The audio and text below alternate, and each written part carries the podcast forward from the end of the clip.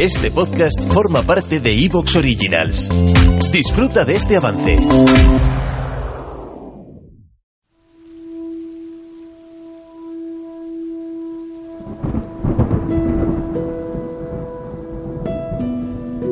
Las palabras son así. Disimulan mucho.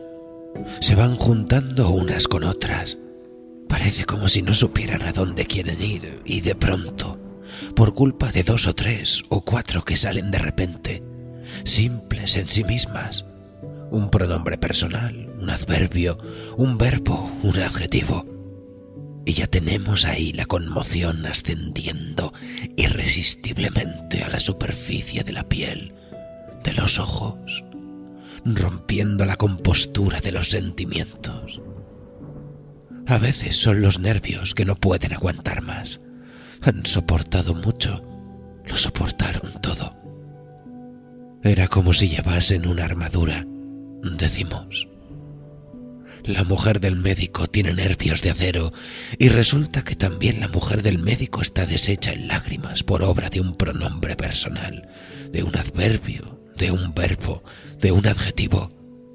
Meras categorías gramaticales, meros designativos, como lo están igualmente las dos mujeres, las otras, pronombres indefinidos, también ellos llorosos, que se abrazan a la de la oración completa. Tres gracias desnudas bajo la lluvia que cae. José Saramago. Ensayo sobre la ceguera.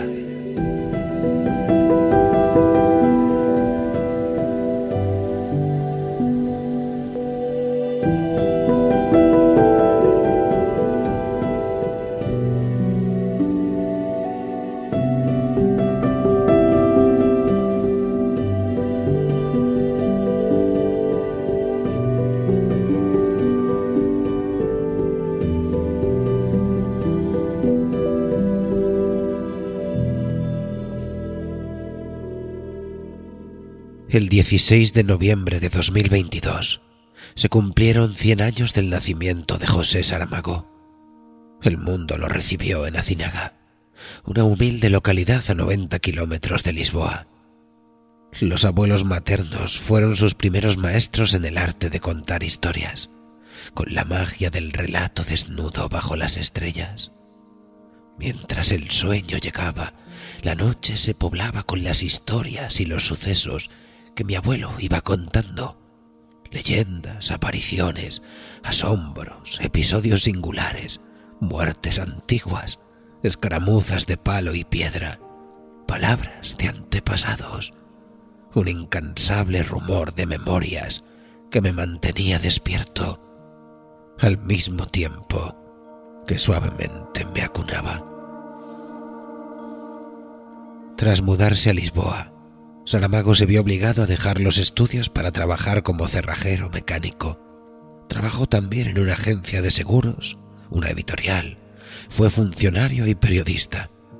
Vivió intensamente los avatares de su tiempo, un tiempo complejo, como quizás lo sean todos, pero también vivió en la convicción esperanzada de que otro futuro era posible. Comunista convencido, participó activamente en la revolución de los claveles que dio término a la dictadura de Salazar. No se volcaría en la escritura hasta bien entrados los 40 años, pero pronto asumiría su carrera literaria como una forma de afrontar la vida. Mi oficio era levantar piedras. No es mi culpa si debajo de esas piedras había monstruos que quedaban al descubierto.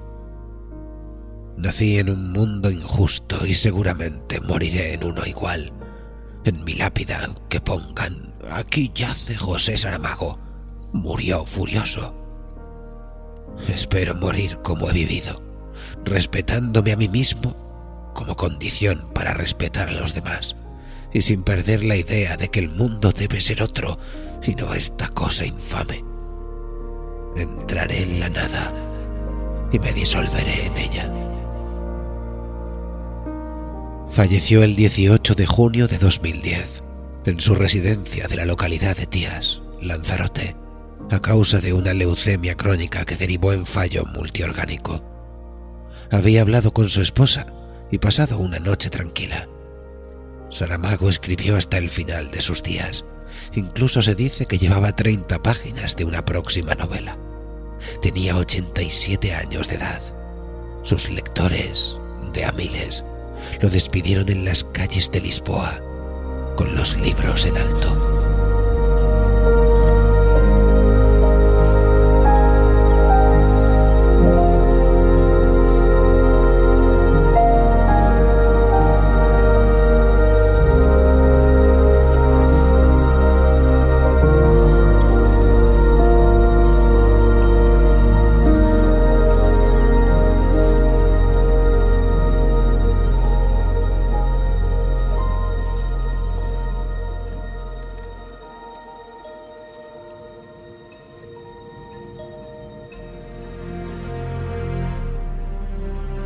En 1995, tres años antes de ganar el Premio Nobel de Literatura, Saramago presentó una de las novelas más reconocidas de su carrera literaria, Ensayo sobre la ceguera, una historia que podría acontecer en cualquiera de nuestras ciudades, una historia en la que cualquiera de nosotros podría ser protagonista.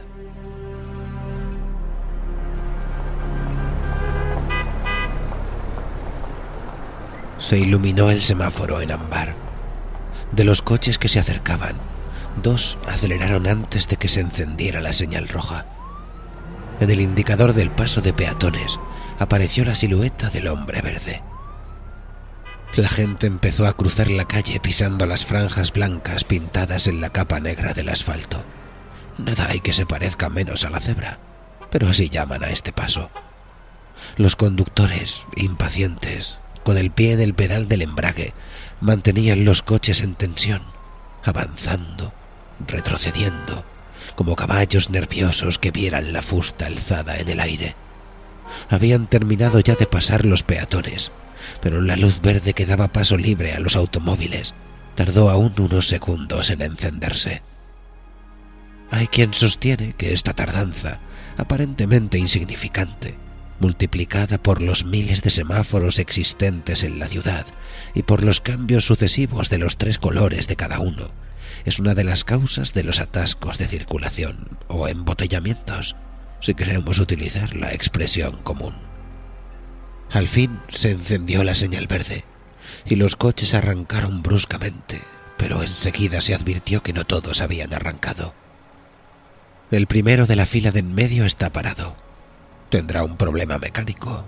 Se le habrá soltado el cable del acelerador o se le agarrotó la palanca de la caja de velocidades o una avería en el sistema hidráulico, un bloqueo de frenos, un fallo en el circuito eléctrico, a no ser que simplemente se haya quedado sin gasolina. No sería la primera vez que esto ocurre.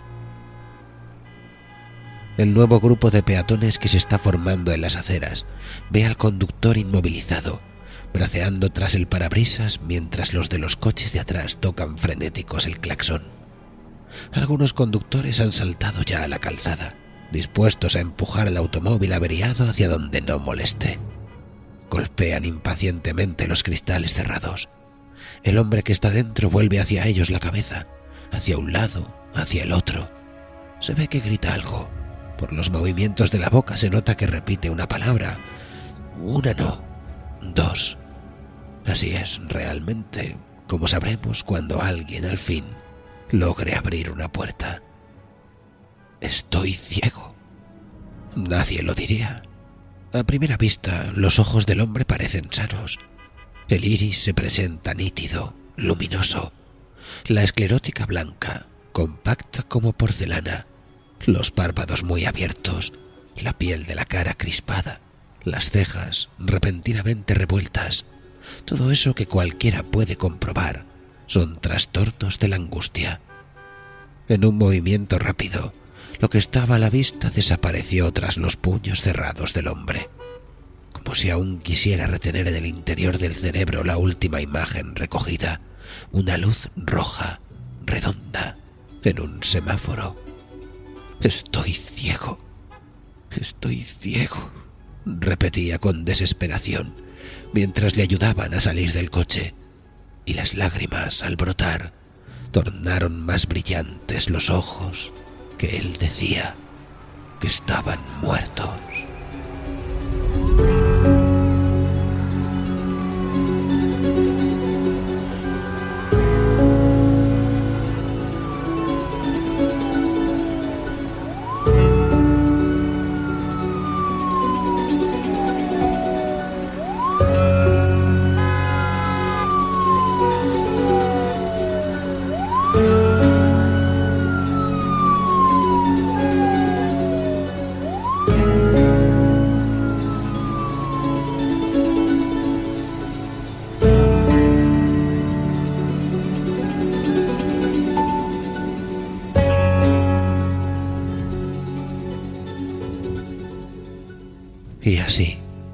Con el inquietante inicio de una epidemia de ceguera, da comienzo un relato desbordante de impulsos narrativos que se abalanzan los unos sobre los otros para ofrecer un argumento desolador, esperanzador, milagroso, como lo es la literatura de Saramago.